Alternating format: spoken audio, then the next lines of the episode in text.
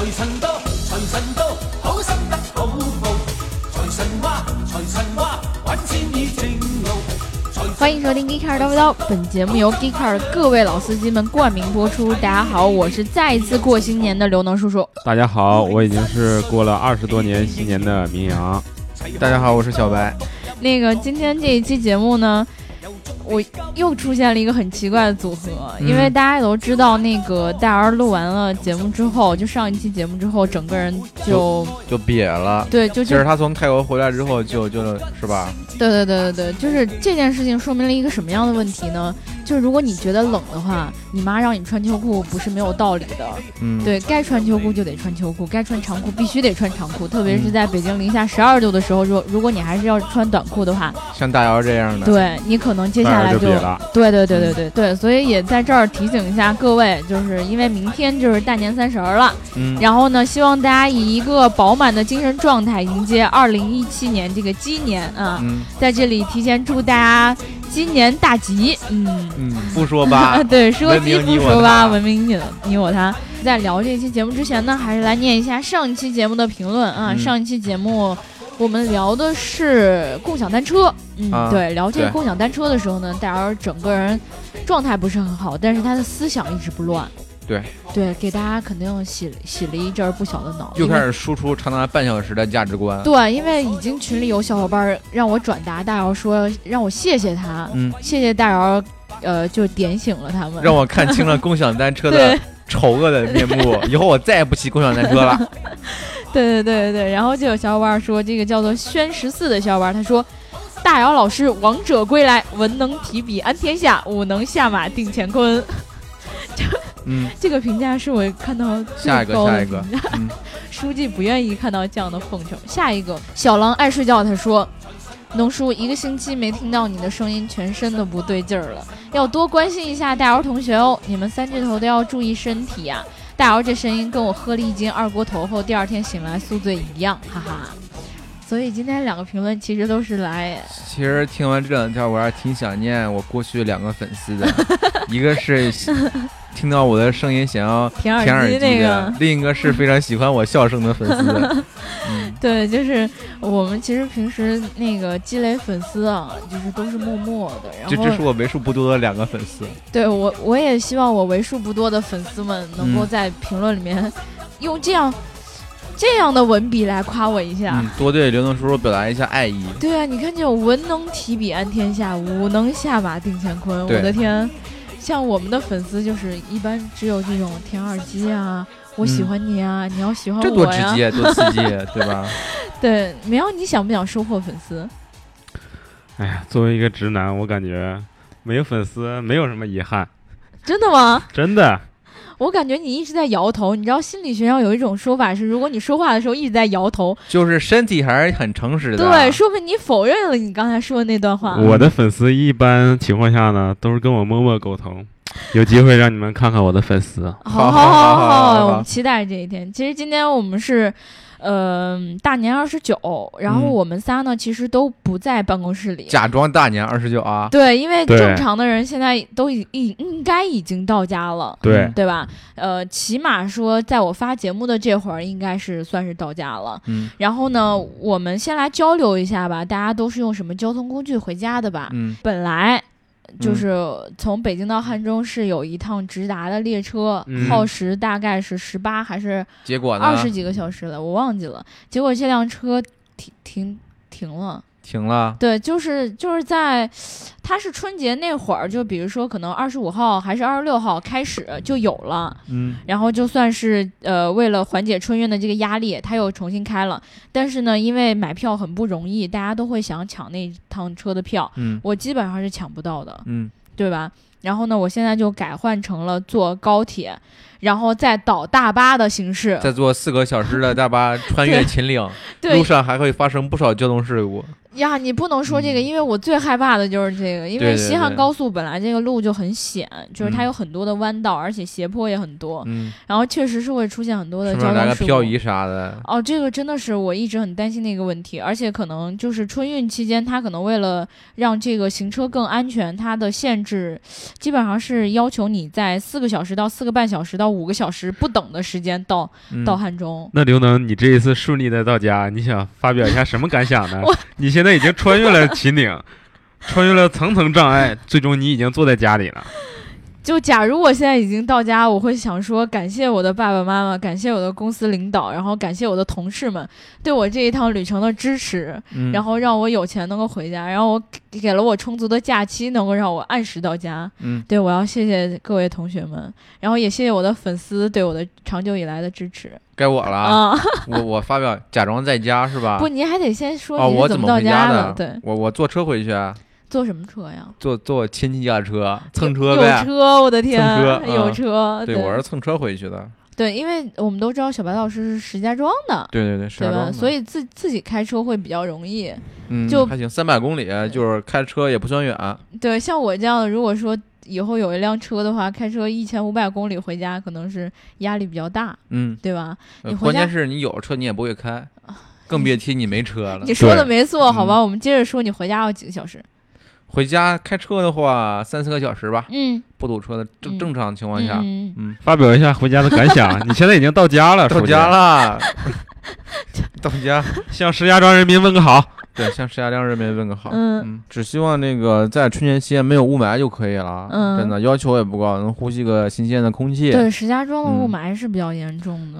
对，对因为很多时候其实北京在蓝天的时候，三嗯四十污染指数，石家庄都是三四百。嗯嗯，只求一个有一个美好的蓝天。嗯，那明阳你呢？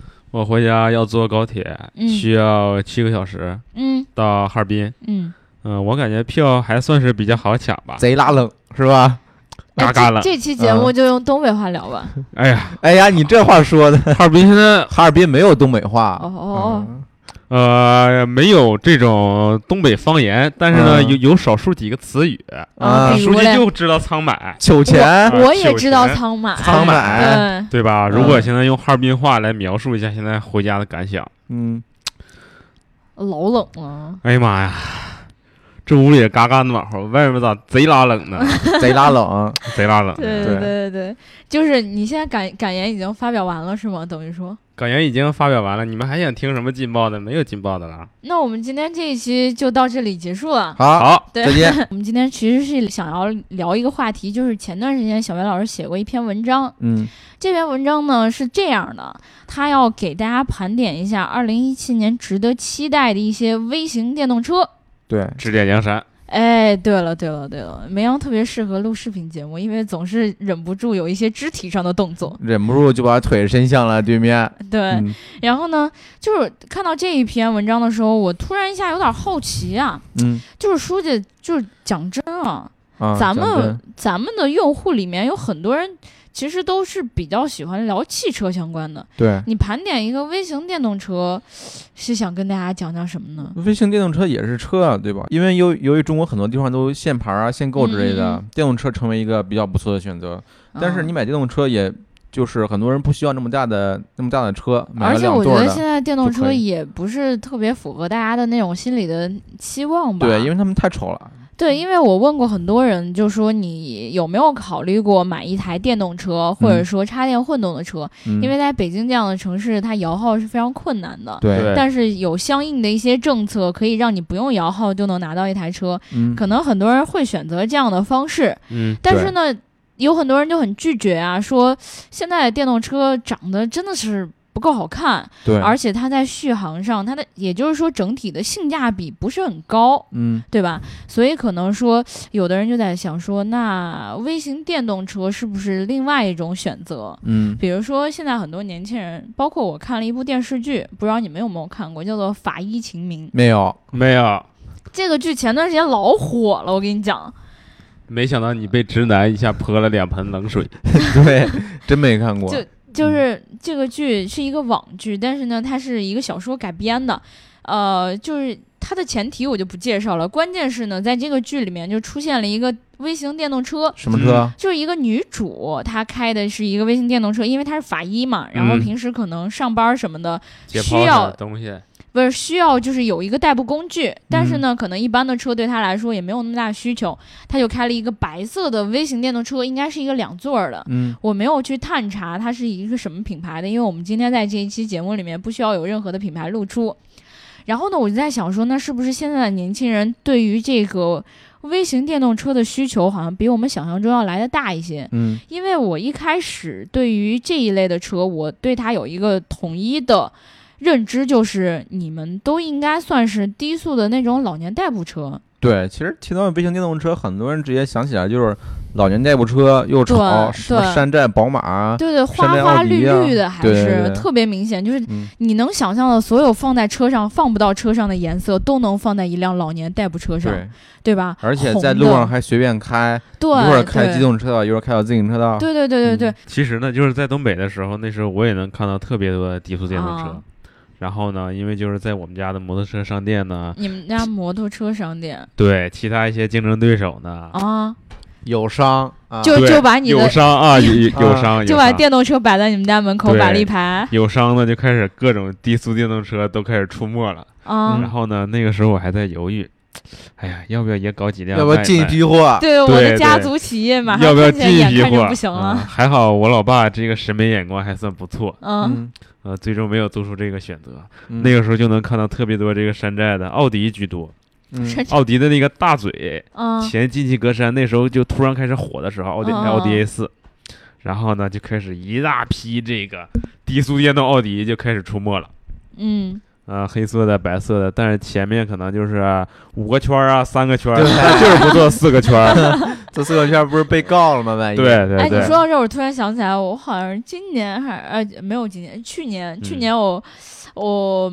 我跟我妈视频的时候，我妈突然嗯。跟我提到一件事儿，她说：“嗯哎，我在大街上看到那个那个老年代步车，人家嗯。有奥迪的，嗯，奥迪的，奥迪啥时候出电动车对，然后就说，对，哎，那那个质量应该还不错吧只？要九九八。对，给我也来一辆。我说嗯，奥迪没听说出这个车呀。你你在大城市的见闻，告诉你在汉中的妈妈说没有这车，对啊，我是没见过这车呀。他说那是你没见过，我看人家那嗯车开的挺好的。真有对啊，啊，四个圈儿嘛，然后就，然后你可以直接联系我们，我们可以单独进一辆，嗯，真的吗？嗯就还专门给他做成我们可以。去去友友商，哎，给你这打广告了啊，对给你家啊，所以说你们到最后也没有就是去选择卖这种产品是吗？没有啊，我们感觉这样的话有点脱离这个市场本质了，就是它不属于这个传统这个就是汽车市场，要么你就四 S 店，要不嗯？呢你就是纯卖这个摩托车，哪怕是三轮也可以、哦啊，三轮这种无论你是电动的还是燃油的摩托车都可以，但是这种有点模糊不清。然后呢，我们当三轮摩时就感觉托车是什么概念？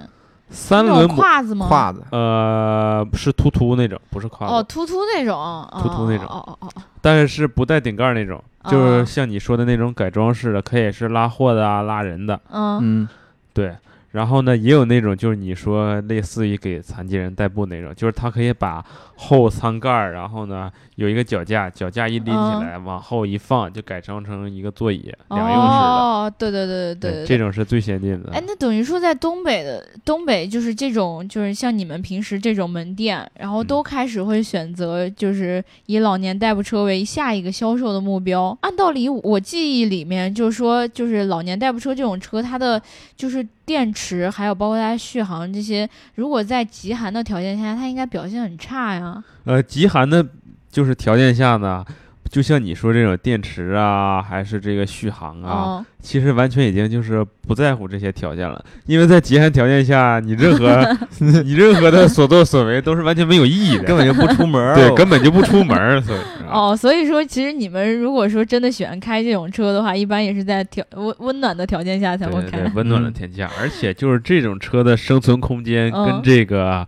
当地政府的这个力度是有嗯很大关系。就是交警啊，他会定时定期。吗？对他们上就是他们上面嗯会有这个政策变化、嗯 KPI 的，对对对，K 有 KPI 有绩效的，嗯，什么时候你需要抓的的多，什么时候抓的少，就年跟前要多抓几辆。到年底了，哎，对不起了，我们就要收割，你就要遭殃了，给哦你直接拽进车上就拖走。嗯哦，原来是这样，所以我我我我一直觉得说，就是在山东那边，嗯还，有可能河北，哎哎，河北怎么了啊？然后然后然后包括浙江那边，好像说就是它的这个低速电动车，就是这种老年代步车，好像发展的还蛮好的。因为其实，在那山东还有河北有一些相关的产业，所以嗯这也比较普及。然后当地的法规的话，可能也没有那么严格。就比较宽松，不会像他们那样，就是经常去收割你。对对，你要是在长安街上开个老年代步车，这就有问题了，对不对？对，所以说就是山东和河北这个产业也发达，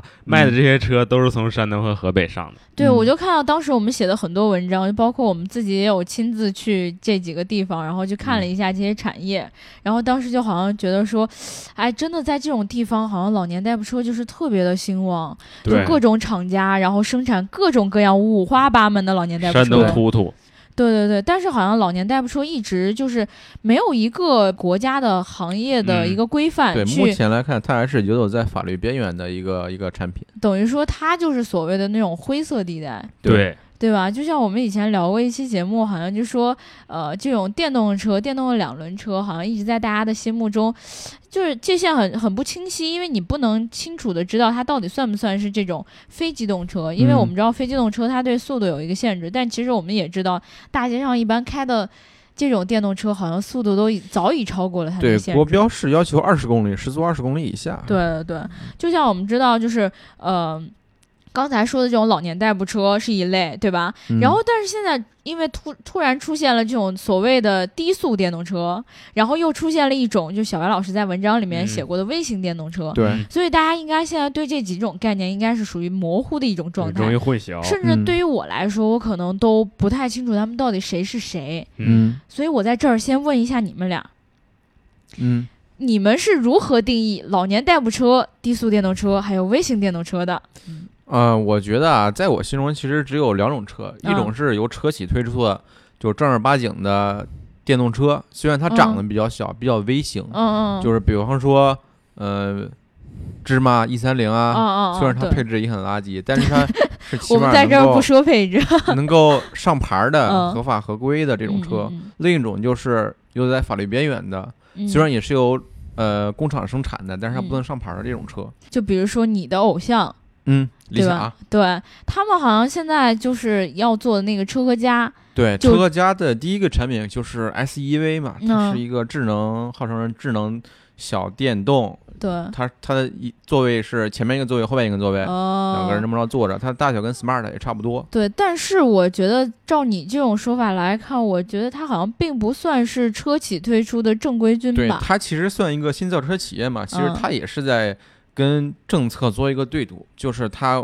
当我推出这辆车的时候，可能政策也已经下来了，哦、我车是有有是有这个合法的手续的，嗯嗯可以正正式上路的。嗯。那明阳，你觉得这几种应该怎么区分？你刚才提到这三种，就是微型电动车、低速电动车，还有这个老年代步车，哎，吧？对，就是其实我的想法跟书记呢，呃，我认为还有很大的这个相同点的，嗯就是说我对于这三者的这个区分度呢，我认为就是没有太大的意义，我还是就根据政策作为导向，因为就是国家也是也是有这个目录的，对吧？嗯，就国家规定你属于哪一类，你就是属于哪一类。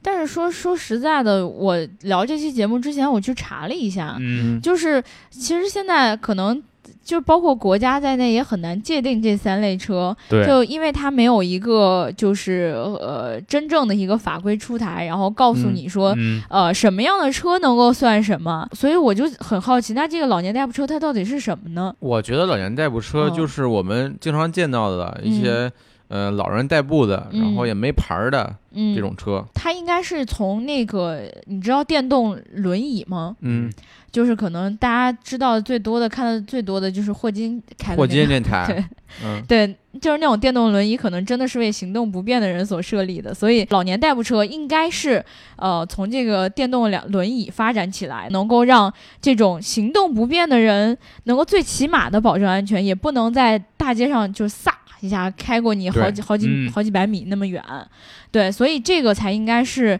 对于老年代步车的一个真正的理解。但是呢，我们现在看到很多的中年人，嗯，包括我父母，嗯，对于这种街上的这种车，他们都称为老年代步车。对，对，其实按道理讲，就很多这种代步工具，我看到他们的时速应该都超过四十公里了吧。然后你看他们在街上就开的，就是像我们最开始讲的那种，在大马路上乱窜，对，然后接了自己的孙子之后，就横穿马路之后还开得特别快。就要命了啊。对对对对对，刚才说到老年代步车，它其实就是对于工信部的那个规定来讲，它应该算什么？有一个名称叫做场地车。嗯它不是任何一种交通工具，它应该是一种，应该说是什么呢？适用于场地内的汽车。呃，也连汽车也不、嗯都不算，就是它是没有路权的，它嗯只不过是就是人代步的一种工具，然后不能够上路。高尔夫球场，哎，对对对对对对，就是高尔夫球场或者我们看到机场的一些对对小车，而且你看到我们就是现在看到很多低速电动车，嗯嗯，它的结构其实你会觉得说有一点点懵逼。你要是真的算一辆车的话，为什么你的车门是那样的？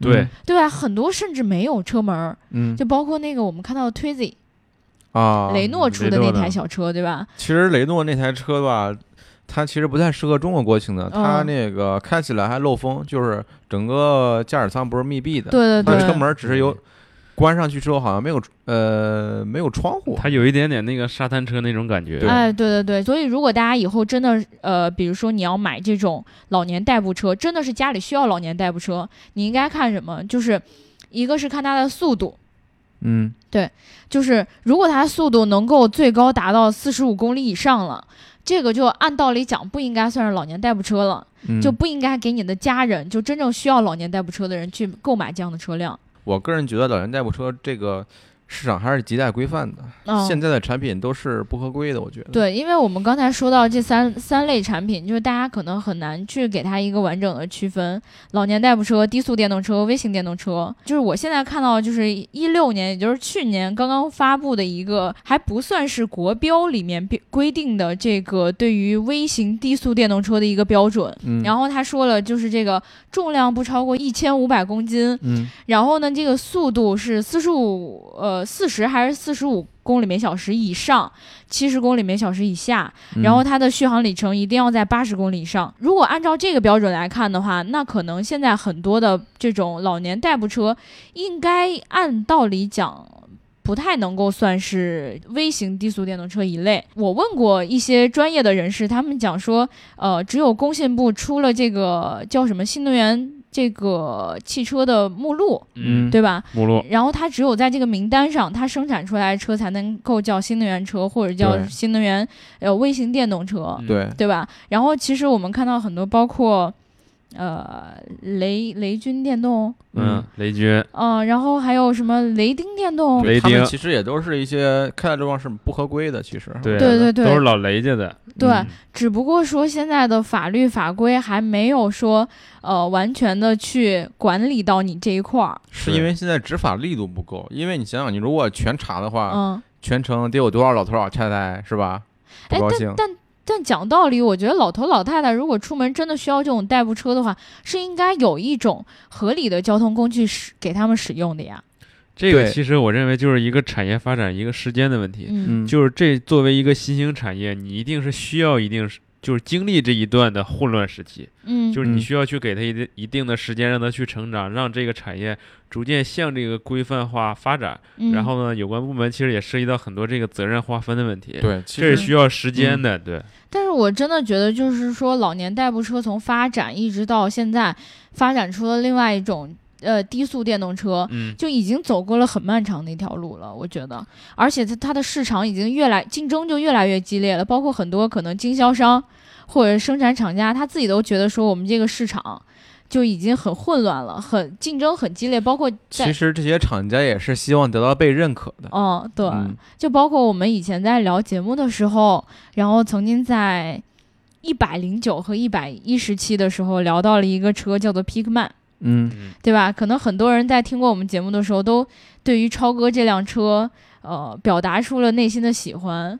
因为它这个车售价是两万多，两23,800三千八，对。对，然后呢，它感觉开起来也很方便，然后没有那么多杂七杂八的手续，可能很多人就觉得很喜欢。但是说实在的，这辆车应该是不算是能够正规上路的，能够拿到就是这个车牌的一些车。嗯如果说你真的要选择这样一辆车的话，可能只能够根据地方的一些政府的法规。对，其实现在每个地方政府对这些低速电动的宽容度是不太一样的。嗯有的地方可以给他发一个小绿牌儿，嗯就是你你你也可以跑，也给嗯你牌儿。嗯。有的地方就完全不让跑。但是我看到平时超哥发朋友圈，我觉得还算是蛮宽容的吧，因为有人甚至在北京的大街上开过这个车嘛。对，警车现在很多警车也是用了超哥的皮克曼在做。哎，但是因为警车应该算是一种特殊的车辆吧，嗯，对，对吧？所以它是可以使用这种车的。嗯如果说你们俩，嗯，你们俩在北京，嗯你们俩会买这样的微型电动车吗？我感觉会买了，就是因为停车特别方便。还有一个很重要因素，也是书记说这个牌照问题。嗯嗯嗯，因为你如果没有牌照的话，确实你需要去面对很多很多的麻烦。嗯嗯，刚才说的这个停车问题，我我认为嗯实在就是，嗯、再好想不过了。尤其就是这些女同胞们，嗯你如果倒车的话，你开一台微型电动车，你脑袋往后一扭，你直接就能看到后面是什么路况然后看着看着，眼看着就撞上去了。啊。那这种微型电动车，我认为也别开了。嗯，对，就这种这种小车，对于很多人驾驶来说是很方便的。对我觉得对对，很方便。我觉得我不会买，为什么呢？因为我这，我觉得它的续航里程还是一个很大的担忧。你像我这种，肯定有了车就希望开出去，每周末开出去草原天路走一走啊之类的。草原天路，我的对天！对对对，像这种小车满足不了我的需求，我宁愿还是。呃，我买辆外地牌儿的，我高峰期不开，周末嗯开开，平时挤地铁。我哎，你不是你不知道最近就是北京好像又又要出一个政策，嗯说是那个呃一个月这个你这个外地车只能开几天来着？对嗯对嗯，即便你有京津证，传你言也能开几对对啊对啊，所以如果以后这个政策限制的更严格的话，基本上你买外地牌照在北京开车就很那难了我们没有办法，我们只好没有办法。只好拿着皮包抵工资。对，我当时看到超哥那辆车，我其实特别想买。嗯因为就觉得说驾驶起来很方便，而且，而且现在我觉得这种低速电动有一个最大的问题是什么？就是他没有要求驾驶员到底有没有驾照，对对，吧这是很大的问题。因为很多低速电动，首先它不需要上牌儿，对嗯对吧？你不用上牌儿的话，就等于说你跟骑内电动两轮车没有什么区别，对对吧？那这样的话，你有没有驾照也就没有什么关系了，对对对吧？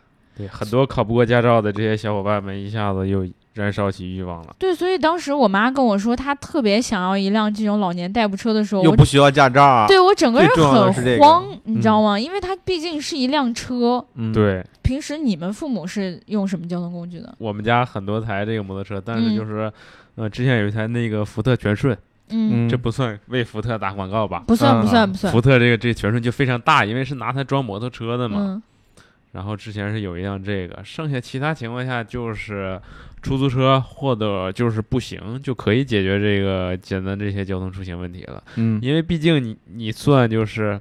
刨去冬天的话，夏天那么几个月，然后你再弄一辆这个小车，的确是挺危险的。哦，说的有道理。所以像我们家像那种。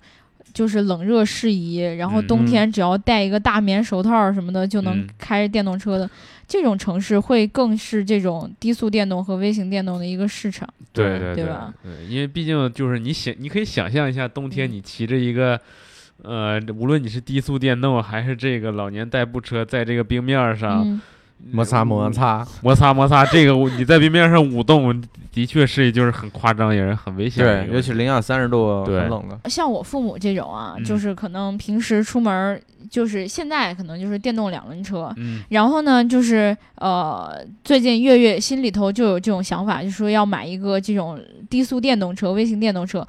你们会觉得说，如果说但凡有一天这个微型电动车被规范了，就是说，呃，可能也不需要摇号，但是它有一个自己的牌照，就它需要嗯去登记啊、或者什么，就像摩托车一样吧，对对吧？然后呢，呃，它到底会不会就是完全抢占了这个两轮电动车的一个市场？我我觉得不会，为什么？因为大家都有自己的需求啊，对吧？毕竟还有很多人，包括送快递啊，嗯，他需要这些对对对，三轮的，然后呢，还有这么多这个外卖呀，嗯嗯是吧？你天天中午吃的这些东西，对吧？嗯，是需要有这个有人专门给你骑着这个两轮小车给你送到位的，对对对还是有很大很大这个需求度呢。对对对，有的人喜欢开电动车，有的人喜嗯欢骑电动更方便，还有购买力也是不一样的。哦，对，说到购买力，我也想起来了，就是呃，我觉得现在区分那个老年代步车和这个微型电动车还有一个很重要的点，嗯，就在于它们的价格的差异。对，其实我们能看到很多老年代步车，就是呃，普通的都用的是铅酸电池吧，应该然后两三万，对，铅酸电池的价格也很低，对吧？铅酸说电池有点抬举，还是说电瓶吧？对，铅酸电瓶，它的价格可能就是一般在一万、两万左右，嗯甚至有的便宜的可能几千。呃，对，几千就能拿下来。然后现在这种微型电动车不一样，微型电动嗯车是因为它是够上了国家那个标准，对，有了国家那道坎儿。嗯，然后呢，可能呃，如果说他的资质再好一点儿，他可能能拿到国家的补贴。对拿拿完国家补贴之后，这个价格基本上在两万到五万不等。对，基本上都在三到五万吧，一些低端车型。对对对，嗯所以对于很多人来说，如果说有价格上的这个考虑的话，更多的还是会选择老年代步车，对吧？所以我觉得就是呃，对于现在这个微型电动车和这个老年代步车，包括低速电动车这个市场来讲，因为国家的很多的政策还没有开始制定。包括我刚才说到的，就是现在对于微型电动车的这种国标还没有出现，嗯，对吧？大家现在就处在一个灰色地带。现在是真空期嘛？我们打心眼儿里很希望就是出来一个质量也很好，然后在续航上，包括它所用的这个，对对对，马上就有，请关注车和家嘛。这个广告有点明显。所以讲到这儿呢，我们接下来延伸一下书记的那篇文章，嗯就是二零一七年，其实我们有很多值得期待的一些微型电动车，就是可以上牌儿的这种啊，不是我们节目前面讲到的这种低速电动跟老年代步车，嗯，有什么值得大家去关注的一些车，并且为什么值得关注？其实我还是比较推荐一些大厂出来的产品，起码是有保障的。嗯比方说奇瑞的小蚂蚁，嗯嗯这个小蚂蚁其实两三年前就有了一些概念车，嗯嗯，但是今年是它量产版本的上市。哎，对了，我看到你文章里面写了一个，就是唯一一个外形很好看的车，唯一一个外形很好看的、嗯哪个北北汽的那个。这个颜色就是有一点像北汽那个 Arcfox One，对对对对，因为这个是北汽的一个全新的子品牌吗？对嗯，它是一个呃相对来说比较高端的品牌吗？对，相对来说比较高端，比较个性化一些。对，它主要走的是这个精品小车的这个路线，嗯，当然就是这个价格方面肯定价格肯定贵一些。对。我觉得补贴完应该在十万块钱左右。补贴完十万，对，那应该就相对来说，在这个市场里面应该算是价格很高的了。因为我们今年看到很多小车补贴完之后，就是五六万，应该都算很贵的了吧？对，因为他们拿到的补贴基本都在地方补贴加国家补贴，基本都在大几万。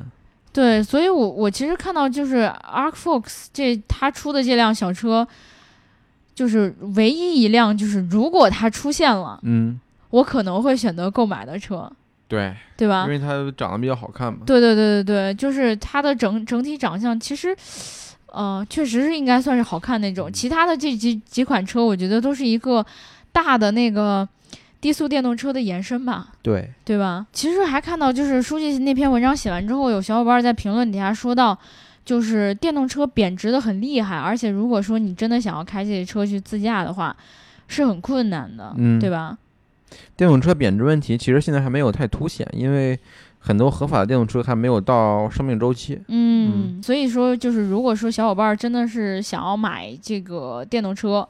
低这种微型电动车，嗯。然后我觉得说，呃，暂时摇不着号，或者说现在经济暂时不允许的话，倒是可以期待一下，就是我们上面就是包括书记文章里写的这几款车，然后看一看他们今年的表现会是怎么样的，包括它价格会是什么样的。对，另外我还可以就再补充一点啊，嗯。嗯，就是因为就是看到这个家里面可能就是卖这些车，嗯，包括就是你涉及到很多很多问题，其中嗯很重要一个问题就是售后。对，所以说为什么就书记会有这种想法，就推荐这些大品牌的这些车辆呢？就是嗯它这个售后这个服务范围绝对要比这些小厂家要广很多。哦，没对错，，对，有就是比如说你开在半路上是电瓶啊，或者就是这个电机电控系统出现任何这个故障，大品牌它的这个整个售后服务范围肯定要比这些小品牌要广很多。跑得了和尚跑不了庙的。对哦，对对对对对对，这是最实在的一句话。对，嗯但是这些品牌也不会有自己的所谓的，就像汽车修理会有 4S 店啊，那这种电动车我我坏了，我该找谁？经销商？呃，你这么算，比如说就是你在的这个该地区，它是嗯这个省级这个一级经销商，或者是就是你从省会城市再往下铺就是二级经销商，啊，对对对，它是需要负责的。比如说你像就是平时我们经历过这种就是销售过程的话，就是如果你在这个店的附近的话，是可以就是。呃，派一个人过去给你修。哦对但如果你距离较远的话，只能你自己来上门。然后呢，比如说就是三店是给你保一年，嗯，然后其他是保三个月这种。嗯对这个售后政策，其实也是就售后政策制定方面也是一个很大的问题。所以说，就是这片市场还是很就是有很大程度是未待耕耘的，是需要一定时间让它慢慢成长的。对对对，其实我我听你这么说，我就会突然一下想到，就是其实微型电动车很适合，就是很多人设想的未来的这种生活，未来的出行生活里面，大家就是习惯了，比如说分时租赁这样的。嗯，呃，用车的一些方式，然后呢，我们就可以看到很多的分时租赁，它使用的车，包括现在的一些车，用的很多都是 smart 这样的小车，对吧？包括呃嗯，有小车就是就是那些可能电动就北汽啦，啊，对对对对对啊对，所以说在未来，就是可能它呃做得更好的时候，它也会很适合就是分时租赁这一块儿。对，小型电动车的分时租赁肯定是一个方向，嗯，包括理想的车家现在也在做这方面的事儿。哦，哦是这样、哦，好像泄露了什么机密。嗯，对，那我们今天其实呃，关于这个微型电动车、低速电动车的内容就跟大家聊到这儿了，好对吧？嗯然后这个环节呢，当然就是我们接下来的新春祝福了。新春祝福。对，从绵阳先开始吧。呃，二零一六年还是这个猴年，无论是你是按农历的说法，嗯还是按这个国外的这个说法，都无所谓了。啊，新的一年大家辛苦了谢谢谢谢谢谢谢谢绵阳。啊、谢谢我啊。然后呢嗯，，你说完之后我都想哭。呃，新的一年大家辛苦了，而且就是说还要为大家献上祝福。二零一七年事业顺利，嗯学业高升。嗯，好像说反了，大家就凑合着听吧。反正你们就能想象出来，我现在是多么虔诚。在每说一句话，牙都是很疼的情况下，我还要哎为大家献上祝福。就是就是感觉从从某一个地方回来之后，大家都蔫儿了。对，嗯你们为什么都病了呢？我没病啊。我我也是，嗯，我好着呢。绵阳，你是怎么回事儿？呃，我啊，我可能上岸上岸上久了，然后有对对点干。对，咬钩咬多了这。对对对，个咬钩咬的多，嘴咬坏了。天这个嘴可能有点有一点疼啊。啊，那个放钩的这位同学，你也该休息休息了。清流，嗯，对 对对对对。然后书记，你有什么新年祝福？我的新年祝福就是希望这个环境变得越来越好，大家都能呼吸上新鲜的空气。你看书记的这个嗯愿望明显跟明阳的不一样。对对对，书记这个愿望，我认为就是一下能把这个价值观就拉高度拔高对对，对对对，直接对于这个国际形势以及国内外形势全都总进行了一个总结。嗯，对对，其实这个是一个很简单，但是又很又很难实现的一个愿望。对，所以毕竟还是一个体谅民生的一个行为。所所以你们这么说，我都接下来不知道往下说什么了。对，嗯其实我感觉刘能就在这个环节犯的最大的一个错误，就是先让我们两位男士把这个祝福先说了 没你词儿了。啊，这是考验你发挥这个程度的时候了。啊，希望在新的一年里面，各位小伙伴儿在听到我们节目之后呢，都能够记得点点赞、评论赏，和打赏，是点赞、打赏和评论。我刚才说反了，我最近脑袋不是很好使，对，嗯，饭吃多了就脑袋不好使。点赞、打赏和评论，点赞、打赏和评论，点赞、打赏和评论。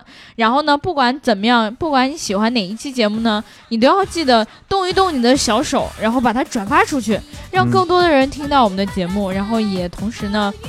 呃，勉励我们做得更好，对吧？而且我们可能新年会有相应的视频节目出现，对，对吧？然后呢，也希望到时候呢，有更多的小伙伴能够献计献策，然后让我们的节目做得越来越好，对吧？好，噼里啪啦放鞭炮，包饺子喽！啪啪啪啪啪。那我们今天这一期呢，就聊到这儿了。然后希望大家能够和家人在一起，然后过一个欢乐的春节。春节快乐！对，然后不要想着抢什么福了。对，不能回家的小伙伴呢，希望你能够找到自己可爱的小伙伴，一起吃上一顿儿，呃，团。也不能叫团圆饭。还不错的饭吧，然后呢，能够快快乐乐的过一个春节，然后呃，认认真真的完成自己的学业，然后在国外呢，如果想家的话，记得要听我们的节目，嗯，然后呢，也记得要给家人打电话，然后要视频，然后要跟他们一起，然后多联络联络感情，嗯，嗯，最重要的呢，还是大家一定要注意安全，然后注意自己的身体健康。好了，就不多说了，我们拜拜。拜拜。